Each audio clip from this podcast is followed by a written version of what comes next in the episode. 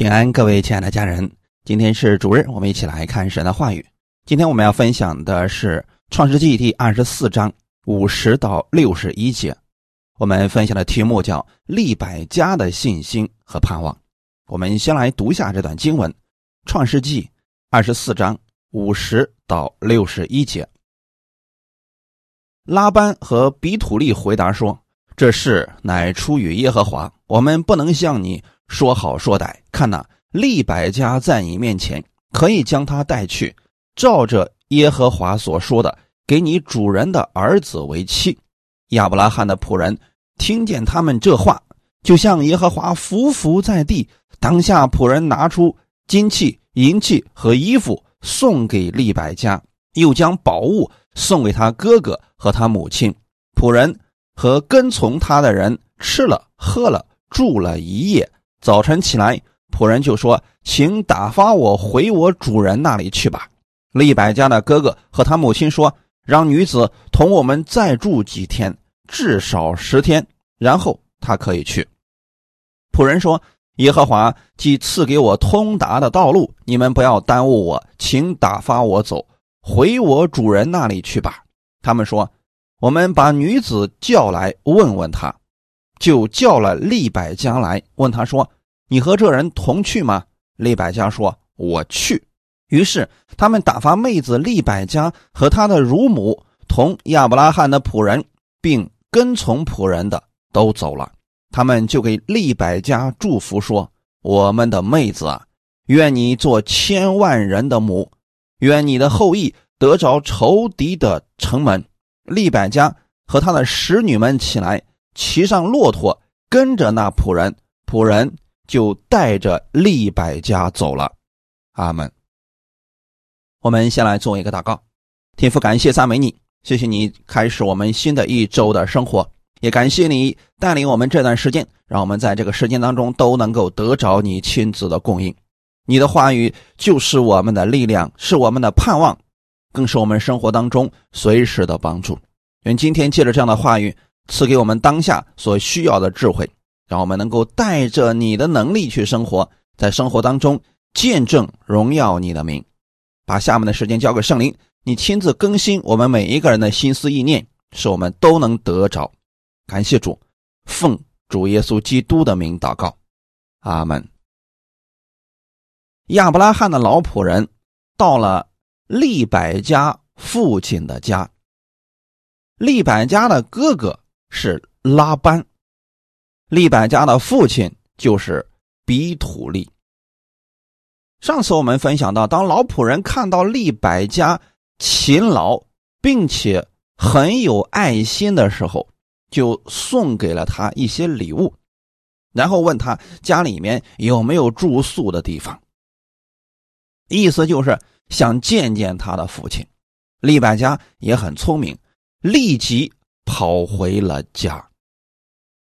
我们看一段经文，《创世纪》第二十四章二十九到三十一节。利百家有一个哥哥，名叫拉班，看见金环，又看见金镯，在他妹子手上，并听见他妹子利百家的话，说那人对我如此如此说。拉班就跑出来往井旁去，到那人跟前。见他仍站在骆驼旁边的井旁那里，便对他说：“你这蒙耶和华赐福的，请进来。为什么站在外边？我已经收拾了房屋，也为骆驼预备了地方。”阿门。这是拉班第一次出现。从这里可以看出来，拉班此人很会做生意，并且。很爱钱财，他为什么愿意出去迎接亚伯拉罕的老仆人呢？是因为他看到他妹妹手上所戴的金镯子和那个人送给他的金环，他就知道这人出手大方啊，所以就跑出去迎接亚伯拉罕的仆人，并且。迎合他，三十一节，你这蒙耶和华赐福的，请进来。请问拉班是否信主呢？很明显，他是不信的。当你们把整个创世纪读完，你就明白了。拉班他有自己的偶像，他并不信这位神。可是亚伯拉罕的仆人是信主的，所以啊，这拉班就投其所好，说了亚伯拉罕仆人愿意听的话：“你这蒙耶和华赐福的，请进来。”为什么让他进来呢？因为他出手大方啊，所以拉班看上的是他手里的财富。为什么站在外面呢？我已经收拾好房屋了，也为骆驼预备了地方了。这个第一步啊，亚伯拉罕老仆人算是走对了。所以从这里我们可以看出来，亚伯拉罕这位老仆人的智慧了。他很出手大方的，给了利百家礼物。他的家人在不了解亚伯拉罕老仆人之前，首先看到的是礼物，所以这个礼物呢，是为亚伯拉罕的这位老仆人开了前面的道路。箴言书十八章十六节也说：“人的礼物为他开路，引他到高位的人面前。”所以，我们这个心里边啊，一定要有慷慨大方的想法。你想做某件事情，想要成功，一定不能小心眼儿，要慷慨大方。这个是做事成功的秘诀。如果一个人总是处处算计、患得患失，很多的福气啊，他是会失去的。我们就拿利百家这件事情来讲。这位老仆人，就是因为利百家给他的骆驼打了水喝，给他水喝了。这位老仆人给了利百家很贵重的礼物。那如果说利百家回了家之后不出来了，这礼物是不是就白送了呢？是的，很明显，这位老仆人心里是有这个打算的，所以他并没有十分确定的利百家一定会回来。但是他还是送出去了，送出了比较贵重的礼物。从这我们可以看出来，就当我们跟别人做生意也好，打交道也好，一定不能心里边太过小气了。当然，要量力而行啊，不能说自己明明没有，还要打肿脸充胖子，要送很多啊，这个没有必要啊。就是尽自己所能做的。要慷慨大方就好了。很明显，亚伯拉罕这位老仆人在这件事情上，他做的很到位，结果引起了利百家父亲以及他哥哥的注意。那很明显，他哥哥很爱钱呀，所以立马就跑出来迎接亚伯拉罕的这位老仆人了。所以这事儿就算是成功了。那我们今天要明白。如果说是给孩子找对象，在这方面一定要慷慨大方，因为呢，对方的父母或者说你的家人所看的呀，有时候第一并不是看重人品，而是对方家里的情况。我们也要如此的呀，就是给别人的时候要看出我们是一个慷慨大方的人。如果第一次见面就很小气，那就说明啊，以后这个人就不会很大方了。所以在这一点上啊，这位亚伯拉罕的老仆人做的真的是很有智慧。他送出的礼物很贵重，所以他的家人一看，呀，这个人有来头啊，而且呢，这个还挺大方的，所以就乐意去见他们。所以这个时候啊，这位亚伯拉罕的老仆人就跟随着拉班到了他的家里。我们来看一段经文，《创世纪》第二十四章三十四到三十七节。他说：“我是亚伯拉罕的仆人，耶和华大大的赐福给我主人，使他昌大。”又赐给他羊群、牛群、金银、仆婢、骆驼和驴。我主人的妻子撒拉年老的时候，给我主人生了一个儿子，我主人也将一切所有的都给了这个儿子。我主人叫我起誓说：“你不要为我儿子娶迦南地的女子为妻。”啊，你们要想知道这个详细的对话过程，可以去看一下这一整章的内容。也就是说啊，这位亚伯拉罕的老仆人跟随着拉班到了他的家里之后啊，就说明了来意，说啊，我来你家是有重要的事情的。本来人家已经摆好了饭让他们去吃的，结果他不吃，说我弟先把事给说完了。所以呢，这个时候亚伯拉罕的这位老仆人就开始介绍他此行的目的。首先亮明了身份，我是亚伯拉罕的仆人。虽然这位老仆人出手大方，但是他知道这个并不是自己的东西，那是他主人的，所以他在。介绍的时候推崇的是他的主人，那我们今天是神的仆人，是神的儿子，我们也应该推崇的是我们神的智慧、能力还有荣耀。当然了，做事情的时候呢，这方面我们是要有智慧的。你比如说，我们现在有困难了，那你身边的某一个朋友帮助了你。如果这个人还没有信主的情况之下，我们首先要感谢这个人，然后我们心里面可以感谢主。可有些基督徒啊，在这方面没有智慧，那一开始就说了：“哎呀，感谢神呐！”好，这个人就会很生气了，心甚至说心里会很不乐意，说我帮助了你，你感谢你的神，他就不愿意再说什么，甚至会觉得基督徒有点愚昧啊。那弟兄姊妹，这方面我们要有智慧啊。那现在看来呢，这位老仆人他推崇亚伯拉罕，是因为拉班也好，比土利也好，跟亚伯拉罕的关系那是非常近的呀。那毕竟他们都是亲戚，而且呢，亚伯拉罕原来在老家的时候，那也不算是一个小门户的呀，那也算是一个大家。所以提到亚伯拉罕，他们都是能够认识，并且还知道亚伯拉罕这个人为人如何的。所以我们要跟信主的弟兄姊妹交流的时候，要多讲神的话语。如果弟兄姊妹之间啊，经常谈这个世界上的这些事情，甚至说算计别人的事情，这个其实并不能荣耀我们的神，甚至有很多时候啊。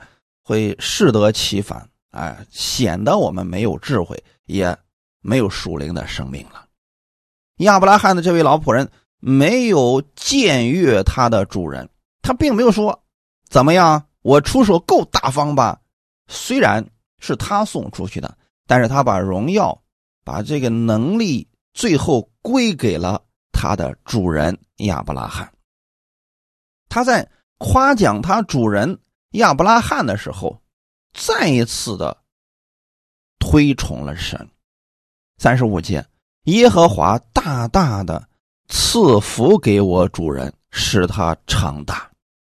你有没有发现，亚伯拉罕的这位老仆人正在传福音呢？他把神的伟大奇妙介绍给了拉班和他的家人。很明显。因为现在亚伯拉罕的这位老仆人，他充当的是一个媒人的角色。那现在既然要介绍，你就得首先把亚伯拉罕的这个家庭的状况给解释清楚了。如果这一块不解释清楚，我估计下面就不用说什么了。所以，如果说我们要给别人介绍牵线搭桥的情况之下，第一啊，咱们先不要说，啊，那小伙长得可帅了，人品可好了，哎，这个是很多人是不会太关心的。他们第一关心的就是他的家庭状况。听起来是不是有点俗呢？哎，实际上这是人之常情。你可以想象一下，如果你有一个女儿，那对方来提亲的时候，或者来说媒的时候，你第一关注的是什么呢？如果人家第一次就开口说了，哎，这家里边这小伙长得是挺精神的，就是家里边啥都没有，你可能会考虑不让女儿嫁给他。原因很简单，过去会受苦的呀。所以亚伯拉的这个老仆人啊，深得人心的原因也在这儿，他知道人心里想的是什么，所以在面对拉班。这一家人的时候啊，他首先介绍了他的主人是丰富的，而且这个祝福呢是神赐给他，让他昌大的。你有没有发现，在这里他其实介绍的是很详细的，说耶和华赐给他主人羊群、牛群、金银、仆婢、骆驼和驴。他为什么说的这么详细呢？因为这些是拉班。和他的家人所关注的，其实啊，利百家的家人也是普通的人而已，所以我们现在不要觉得说他们有多属灵啊啊，他们呃也有自己相信的神，所以他们一定会明白这属灵的道理啊！不要这样去猜测别人，在婚姻的这件事情上呢，家长们。实际上都是很实际的，他要的是以后这两个人啊，至少能够生活正常吧。你不能光靠着信心去过日子，那个也不现实啊。所以紧接着，他就开始介绍他主人的儿子。我主人的妻子萨拉年老的时候，给我主人生了一个儿子。我主人。也将一切所有的都给了这个儿子。话虽然不多，但是句句呢都说的很准确。这位老仆人首先介绍了亚伯拉罕的家里边非常的富有，紧接着就说了，在年老的时候啊，我主人有一个儿子，并且呢，我主人也将这一切都给了这个儿子。换句话来说，前面介绍的。家里边那么多富有的，有一天这个儿子要全部都继承的，那这么去说的话，是不是说这个儿子很富有，你的女儿嫁过去不会吃苦的？哎，从家人的心里来想啊，这个是合适的。三十七节，我主人叫我起誓说。你不要为我儿子娶迦南地的女子为妻。那后面其实还有很多啊，大概的意思是什么呢？就是这位老仆人介绍了当下的情况，说我为什么来这儿呢？因为我主人亚伯拉罕不愿意娶迦南地的异族的女子为妻，那所以呢，他让我回到他的老家为他儿子寻找妻子。但是呢。家又离得这么远，所以啊，老家这边的人肯定会有一个担心，就是让自己的女儿跑那么远的一个地方去。那如果女子不愿意去怎么办呢？那我主人也说了啊，说这个事儿你尽管去做。如果女子不愿意来，啊，这事儿也不怪你，这事儿就这么地吧。当亚伯拉罕的老仆人讲完了这些的时候。我相信啊，此时不管是比土利也好，拉班也好，心里边一定都有自己的打算。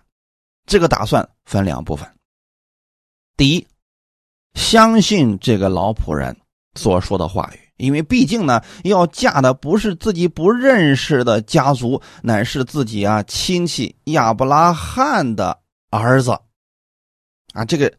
肯定是没有多大问题的，这是第一，就是完全同意自己的女儿嫁过去。那还有第二个什么样的心思呢？那可能就是，那既然你都说了，如果我女儿不愿意去，哎，那这事也就就此作罢了。这彩礼啊，你送给我的礼物不会再要回去了。如果说他们两个只是图钱财的话，那他一定会想尽一切办法。拖延时间，不让自己的女儿利百家过去，因为毕竟啊，那个时候不像现在啊，我们有视频聊天啊，甚至说有相片啊什么的。那个年代什么都没有，利百家都不知道以撒长什么样子，因为过去呢，这一切都是靠这个媒人和父母定下，这事儿就成了。所以，如果说这个时候啊，利百家不愿意过去，那么这事儿还真就成不了了。所以，透过这一章的经文，我们可以看出来，利百家他对神是有信心、有盼望的。感谢主啊！当亚伯拉罕的老仆人讲完了这些之后，他们应该就开始吃饭。在这之前呢？拉班和比土利也给了亚伯拉罕这位老仆人一个回答，《创世纪》第二十四章五十到五十一节。拉班和比土利回答说：“这事乃出于耶和华，我们不能向你说好说歹。看呐，利百家在你面前，可以将他带去，照着耶和华所说的，给你主人的儿子。”为妻。虽然这样回答，但此处风险极大。有什么样的风险呢？就是这个事情啊，太顺利了。如果拉班和比土利有疑问，甚至说你等一等，我想我可以派个人去你们那边去看一看，什么？你在这住几天可不可以？如果这样回答，就算是有诚意的。可是当亚伯拉罕的老仆人把自己的心意表明之后，两个人立刻就说：“这事乃出于耶和华，我不能向你说什么了。你看，利百家就在你面前，你把他带去吧。”因为回答的太干脆了，所以风险极大。首先，拉班和比土利是否真的相信神，这个无从考证。但是，仅仅就这一面之词，两个人就有如此大的信心，这个是确实有点问题的，对不对，弟兄姊妹？所以说，如果这个时候啊有智慧，恐怕。不管用，这是拼的就是智慧了。如果没有神的确实带领，亚伯拉罕的老仆人很有可能人财两空啊。我们怎么来说这个事情？就说他们答应的很顺利，那这个时候关键的点就在利百家的身上了。我们看一下《创世纪》。第二十四章五十三到五十五节，当下仆人拿出金器、银器和衣服送给利百家，又将宝物送给他哥哥和他母亲。仆人和跟从他的人吃了喝了，住了一夜。早晨起来，仆人就说：“请打发我回我主人那里去吧。”利百家的哥哥和他母亲说：“让女子同我们再住几天。”至少十天，然后他可以去。好，这就是刚才我们所提到的风险之处了。就是亚伯拉罕的老仆人把自己的心意表明之后，结果家里边的主人拉班和比土利当下答应，可以，没啥问题啊。这个事儿出于神，所以呢，利百家就在你面前，你把他带走吧。那这个时候，等于说合约已经。达成了，那就是看亚伯拉罕的老仆人如何拿出嫁妆了。因为之前送给利百家的那不能算是嫁妆，那就算是小礼物了。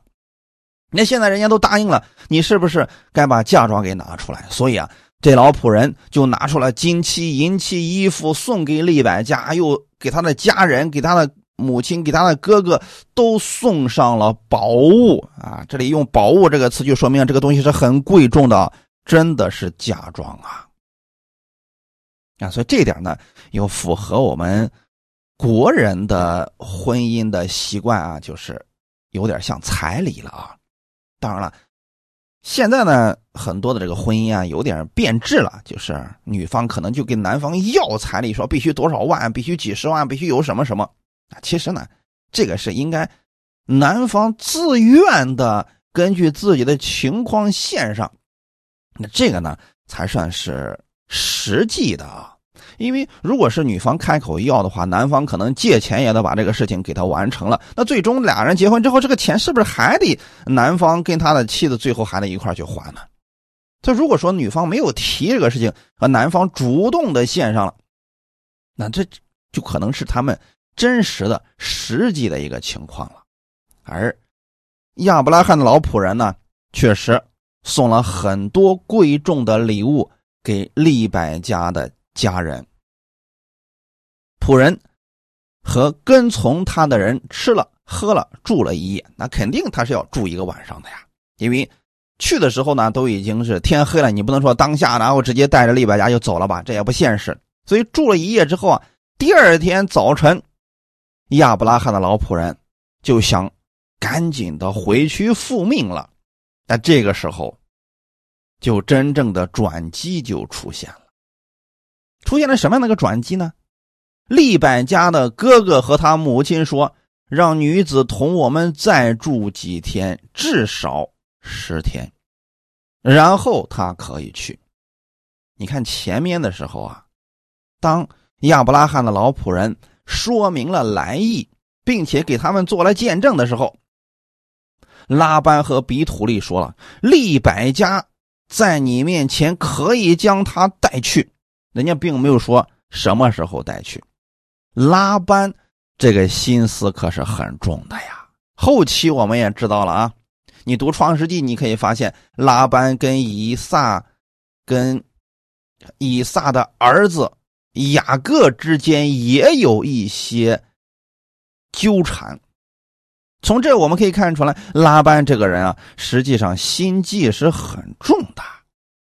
啊，他一面答应，一方面又有自己的心理的打算，结果还真是这么回事啊！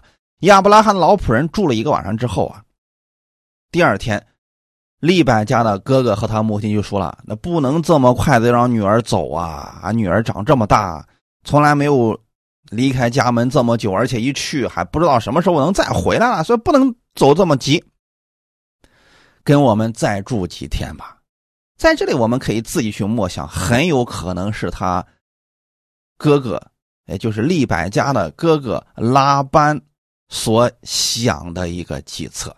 说我们先答应他，等他把这个聘礼啊什么都送过来了，然后我们就尽可能的多让妹妹利百家在家里多住几天。那如果利百家有一天反悔了，不愿意了。那这老仆人就自己回去了，这财物不就归我们了吗？这种情况的可能性很大的。所以啊，这利百家的哥哥就说了：“啊，你不能这么着急的走啊，得再住几天。”你有没有发现这里说了至少十天？人家没有说不让女儿去，只是说跟我们多住几天吧。从人情世故上来讲，人家这个要求也并不过分呢。可这中间的风险却是非常之大的，因为亚伯拉罕的老仆人已经把礼物送出了。如果这十天当中发生了什么样的事情，或者说呢，这女子不愿意了，那这一切就泡汤了。所以啊，亚伯拉罕的老仆人心里也知道此事不能够等，免得夜长梦多呀。创世纪第二十四章。十六到五十八节的内容，我们自己去可以读一下啊。那我们今天就看两节，五十六到五十八节。仆人说：“耶和华既赐给我通达的道路，你们不要耽误我，请打发我走，回我主人那里去吧。”他们说：“我们把女子叫来问问他。”就叫了利百家来问他说：“你和这人同去吗？”李百家说：“我去。”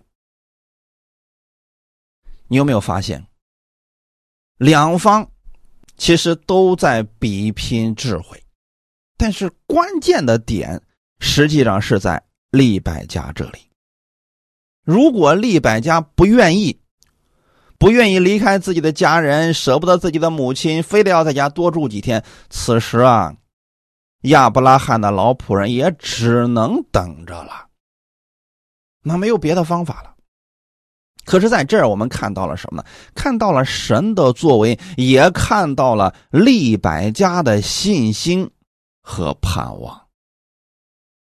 我们先看一下五十六节到五十八节这个内容啊。这位老仆人很明显，他要表明自己的心意。耶和华既赐给我通达的道路，这就是这位老仆人最终能够顺利完成。他主人给他托付的原因了。从他出门的那一刻开始，他就知道自己的这些智慧不一定全都能用得上，必须要依靠神的能力。所以他每遇到一件事情的时候，他都向神祷告了。在这儿的时候，很明显他的力量无法左右这件事情了，他只能再次向神祷告，并且。时不时的就要把耶和华的名拿出来使用，这一点呢是我们一定要注意的部分，因为我们的祷告看起来好像是在对空气说话，但实际上真的能够改变很多事情的转向，甚至说能改变人的心意。我们可以想想看，利百家的心意是如何改变的呢？老仆人跟利百家之间的相遇、交流也就那么一点点而已，所以我想啊，在利百家给这位老仆人的骆驼打水的过程当中，这位老仆人一直在为利百家祷告，而利百家的心里边也是在看着这位老仆人的所作所行，听他的介绍，他知道。这位老仆人是信神的，而且呢，他听这位老仆人的介绍，说的是耶和华如何赐福给他的主人亚伯拉罕，还有他的儿子等等。听完了这些之后，利百家的心里边应该对这位神相信了。实际上，这是这位老仆人在传福音，向他的一家人传福音。他的哥哥和他的父亲以及他的母亲到底有没有信？无从考证，但利百家一定是相信了。所以弟兄姊妹，这也是亚伯拉罕的老仆人最愿意看到的事情。他把这一切事情交给神，让神来动工。那我们在做事情的时候，你不知道前面的事情如何发展，你不知道那个人心里到底如何做打算，你要。学习像这位老仆人一样去祷告，你祷告了，神就会在那个人的心里边做工。很明显，这一个晚上还有昨天所发生的事情，这位老仆人一直在为利百家祷告。我相信祷告的内容不会难以猜测，很简单的，就是说主啊，若是利百家是你。给我主人的儿子所预备的妻子，请你让他明天愿意跟我回去。那神肯定是在利百家的心里做工了。经过这一个晚上，利百家改变了心意，不知道他以前会怎么想，但现在呢，他愿意回去了。所以第二天，当这些谈话出现的时候，这位老仆人说：“耶和华赐给我。”通达的道路，感谢主啊！我们在这一点上要学习这位老仆人，凡是依靠耶和华。今天你可以理解为，凡是依靠圣灵的带领，依靠神的话语，这就是很实际的依靠神的方式。请打发我走回我主人那里去吧。很明显啊，他的意思很明确，就是我今天就要回去。那现在整个事件的转折点就在利百家的身上了。他们说：“我们把女子叫过来问问他吧。”他们就叫了利百家来说：“你和这个人同去吗？”利百家说：“我去。”虽然说对话并不是很多，但是我们可以看出来，这就是利百加对神的信心和盼望。如果你是利百加，面对这样的事情，你为什么愿意去呢？首先，你看到的是亚伯拉罕的这位仆人，他的言行一致。因此啊，我们身边的人其实可以看出我们是一个什么样的人。那有人就说了：“那我不知道到底该不该嫁给这个男人，到底该不该娶这个女子为妻子？”你如果对他不是很了解，我建议啊，你看一看他身边的人，他身边有什么样的朋友，他的朋友的。生活是什么样子，说话是什么样子，可以间接的透露出来，他是什么样的一个人。刚才我们提到说，亚伯拉罕的老仆人在面对利百加的父母的时候，显出的是亚伯拉罕家庭里的富足，可利百加看重的并不是这些，就像一对小年轻人。他们在恋爱期的时候啊，根本不在乎对方家境是否好，是否有多有钱，在真爱面前呀，这些都可以被他们忽略掉的。他看的是这个人是真心对我好的呀。那利百家也不例外啊，毕竟呢也是很年轻的一个小女子嘛。那利百家是如何愿意去的？他看到这位老仆人，首先这位老仆人应该是。说话很和蔼可亲的，做事呢又很有规矩，这能看出来他的主人不会太差，他主人的儿子也不会太差的。阿门。所以这一点上，我们要透过圣经要看出这些智慧。有人说了，我怎么才能看准一个人呢？实际上，圣经上面很多的例子，你若仔细的去默想，你是可以发现的。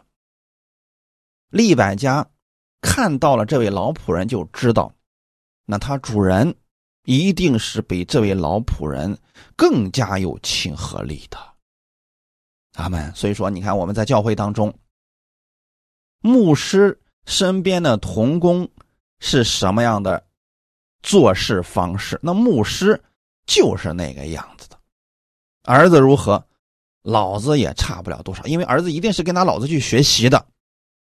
那同时呢，我们身边的人是什么样子，我们也会受他们的影响。当然了，这个是利百家的判断，也许啊，就是神开了利百家的眼睛，让他看到了这位。老仆人的品格，出手大方，说话很有爱心，啊，做事很有条理，等等。利百家看见了，所以综合的判断了之后，利百家说：“我愿意去。”所以说啊，我们在外面的言行，其实代表的不再是我们。当我们今天信了主之后啊。我们在外面如何跟世人去交往，如何说话，如何行事为人，彰显的是我们主耶稣的样式呀。如果你是在某一个教会的，那么你出去之后，可能代表的就是这个教会呀。同样的，如果说我们出国了，你代表的不再是你自己了，你可能代表的就是我们的整个国人的形象了。所以在这一点上，这位老仆人其实是代表了整个亚伯拉罕的家庭，以及亚伯拉罕所信的那位神。很明显，在这方面啊，这位老仆人非常的合格。或许利百家透过这位老仆人看到了亚伯拉罕家庭里边的教养，所以他愿意去，他放心了。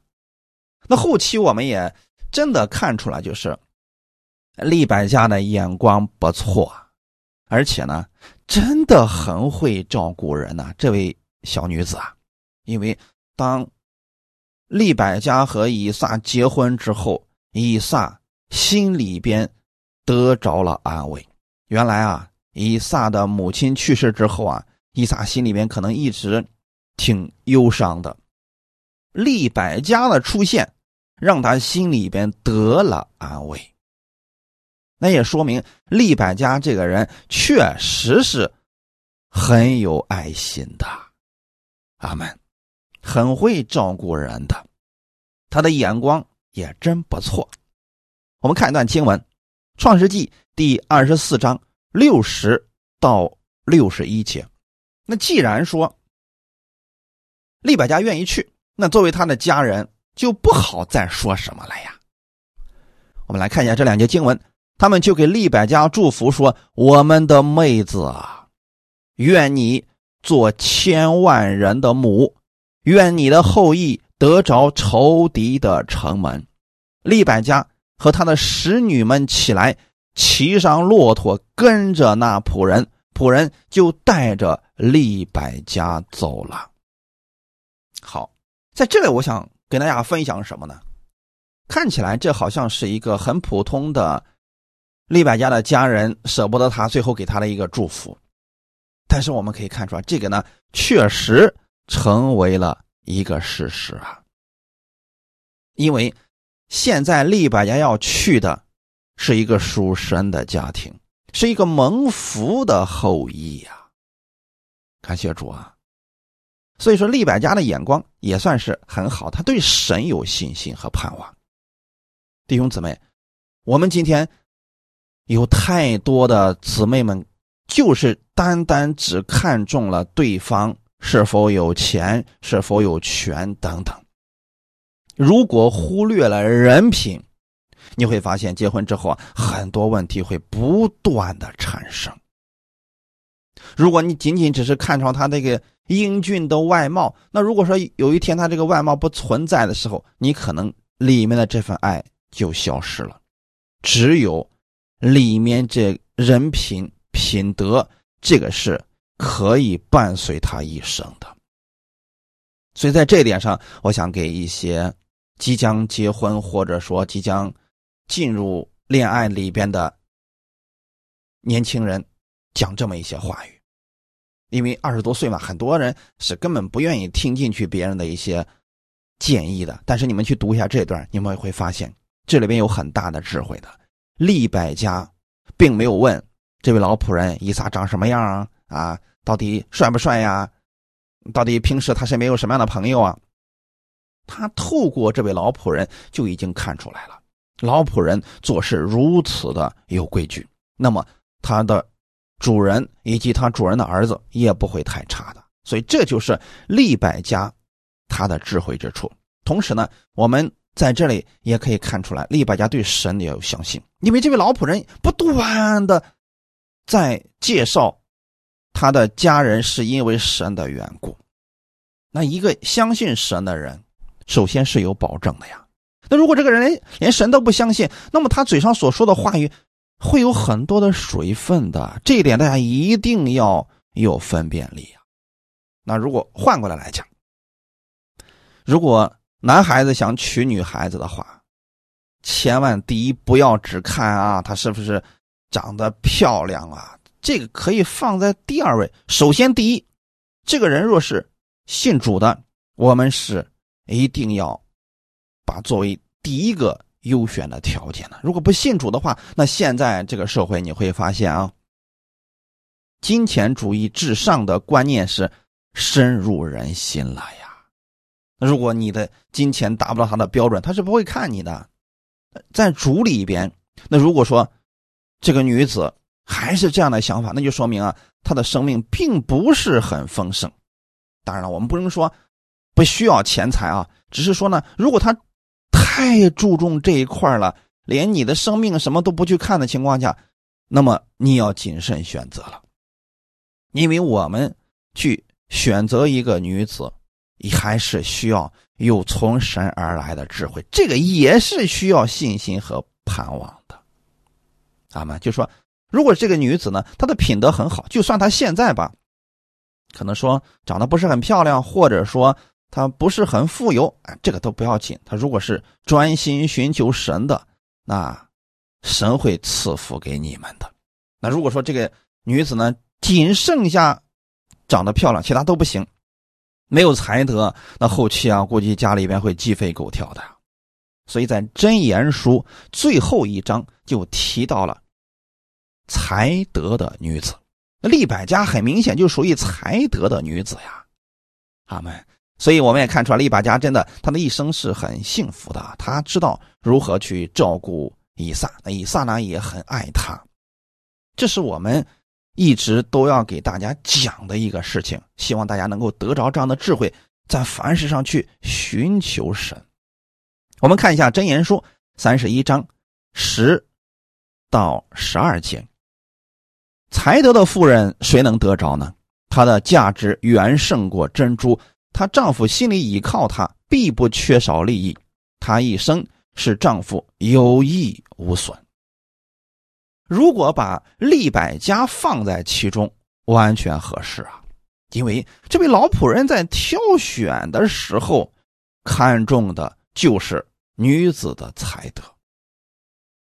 想想看，骆驼是很能喝水的呀。可是呢，利百家没有觉得这个是个麻烦，反而呢为十匹骆驼都挑水给他们喝了。从这个事情上可以看出来，对一个陌生人都能有如此大的爱心，这女子确实是才德的女子，她的价值远胜过。珍珠意思是什么呢？就是啊，比许多的财宝更加的珍贵呀，因为这些财宝是隐藏的，但是却是无比重要的。十一节，她丈夫心里依靠她，必不缺少利益。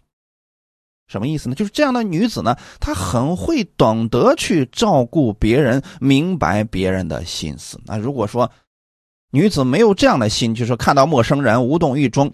那如果说这位老仆人说能不能给点水喝啊？这女子说我还忙着呢。哎，那把这样的女子娶回家之后，后果会如何呀？可能在家里边就是一个好吃懒做的人了。那对于亚伯拉罕和以撒来说，这可真的是一个灾难呀。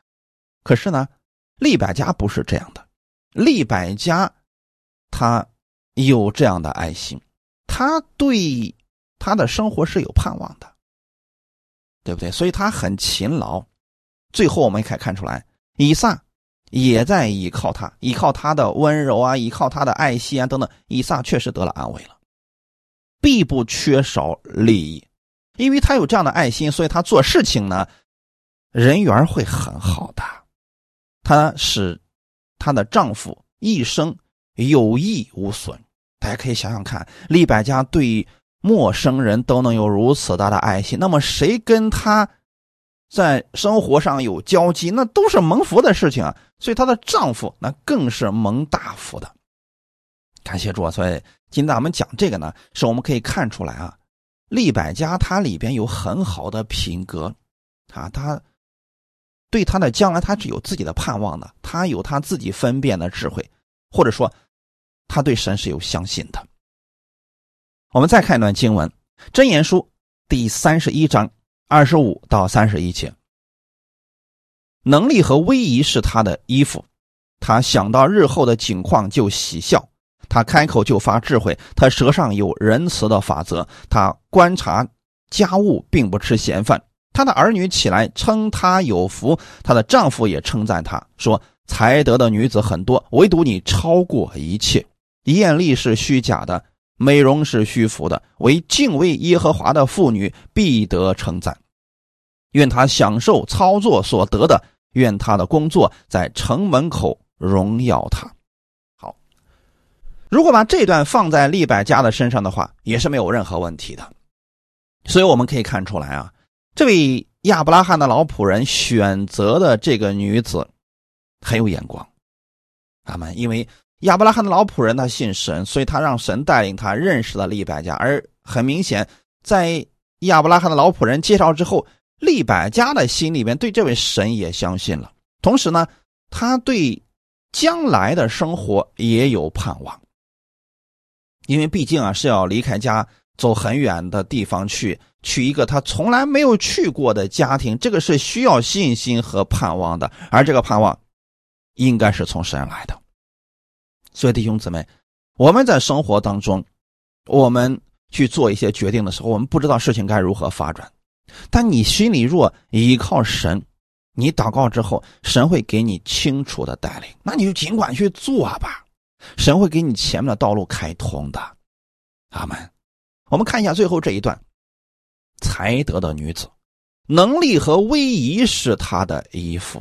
那今天这个时代上，很多女子总是去买什么奢侈品啊，穿很名贵的衣服，她认为这个才是体现她的价值的方式。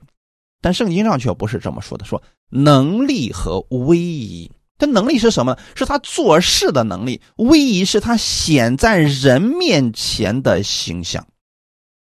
这些都是跟勤劳和智慧有关系的。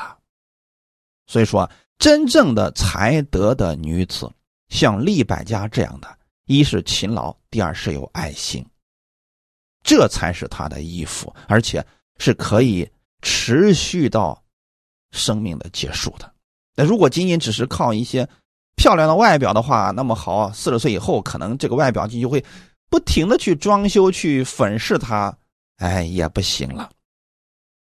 但是能力和威仪却是可以伴随他一生的。再往下看，他想到日后的境况就喜笑，为什么呢？因为能力和威仪随着他年龄越大，这方面的优势会逐渐的明显。那越往后，他的日子会越来越好的。二十六节，他开口就发智慧，舌上有仁慈的法则，他做事有原则，而且呢，口里边有智慧。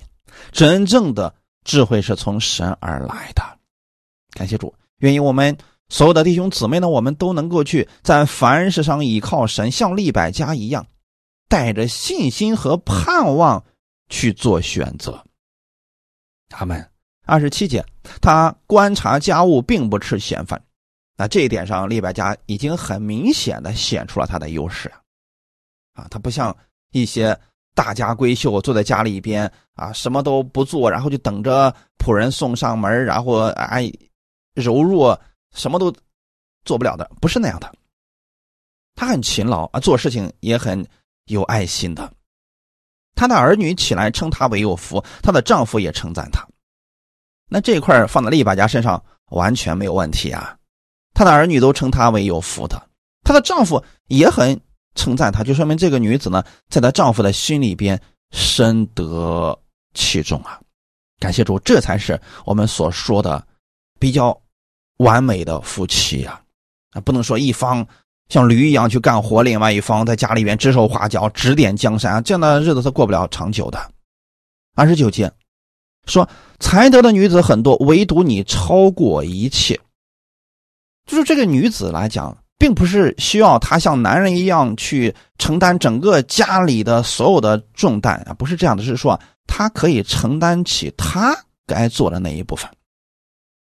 其实呢，如果说家里边所有的事情让男人一个人干啊，这个也不正确，或者说全部交给女人去做，这个也不合适。他需要有一个分工，就比如说像。圣经里面提到的才德的女子，那么好，你管理好家务，观察家务，就是家里的这一套啊，她全管了。她丈夫在外面去做事情的时候，可以放心的去做，回到家可以可以得到安慰。比如说回到家之后啊，有可口的饭菜啊，啊，儿女们也都很听很听话，很有家教等等，这就很好了，就是各做各的。然后呢？丈夫回来之后，还能从他的口里边得到称赞，得到安慰。毕竟呢，男人在外面可能会受很多的气、很多的压力啊、指责等等。回到家之后得安慰，所以这个家就会成为他很重要的一部分。那很明显，利百家在这一块做的很好。所以你看，你会发现后来的时候，利百家和以撒之间还真的就是这个样子的。哎，在很多事情上啊，以撒是愿意去听从利百家的建议的。说明这女子很有智慧的，在以撒的心里边，利百加也是很重要的啊。那这句话用在利百加身上，很没有，没有任何的不适的成分啊。才德的女子很多，利百加超过了一切。三十节是给所有的姊妹们的啊。艳丽是虚假的，美容是虚浮的，为敬畏耶和华的妇女必得。